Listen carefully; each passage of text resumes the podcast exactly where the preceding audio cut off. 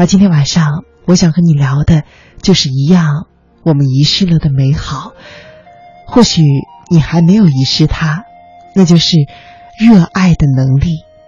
现在，你还像小时候那样，有一样你热爱的东西吗？像小时候那样单纯的，不为了任何功利性的要求的，就是那么执着的喜欢着它，专注着它，坐上几个小时也不会觉得疲倦。而且，即使你在做它的时候并不是第一名，你依旧有持续不断的动力。你还有这种热爱着的东西吗？小时候我们好像有很多这样热爱的东西，譬如图画、舞蹈、看书，或者是吹奏某一样，或者说是弹奏某一样乐器，或者是听歌听很久，或者是看电视、看电影、看戏，还有捏橡皮泥。编织手链儿，小男子汉们会玩弹珠，这些热爱的东西，你失去了他们吗？微信上老朋友南丁奇奇格他说：“小时候呢，我热爱的学习，如今依然热爱着学习着；小时候热爱的读书，如今依旧热爱着，有时间就读书。在书的海洋里，一切都可以好好的、乖乖的沉淀着，心是那么静。”生活也真的有了心惺惺相惜之感，让我觉得要好好的活，慢慢的过。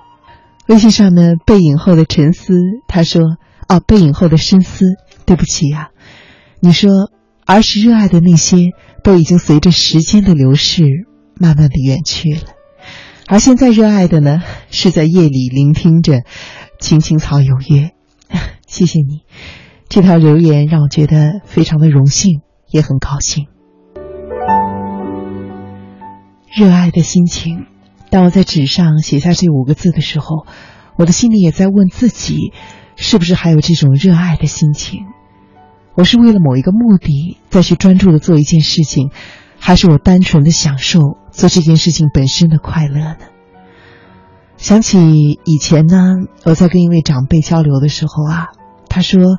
他讲到他自己退休之后的一种生活，他说有很多人在退休之后没有形成自己的爱好，没有去喜欢一样东西，这样的人在退休之后很快就崩溃了。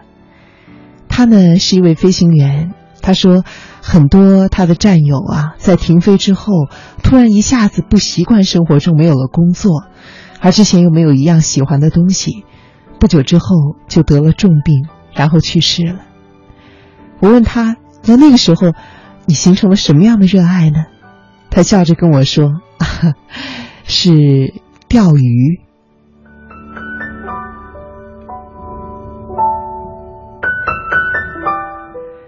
他说：“其实刚刚退休的时候，他也觉得非常的迷茫困惑，而且失去了原来的生活节奏，一时不知道该往什么方向走。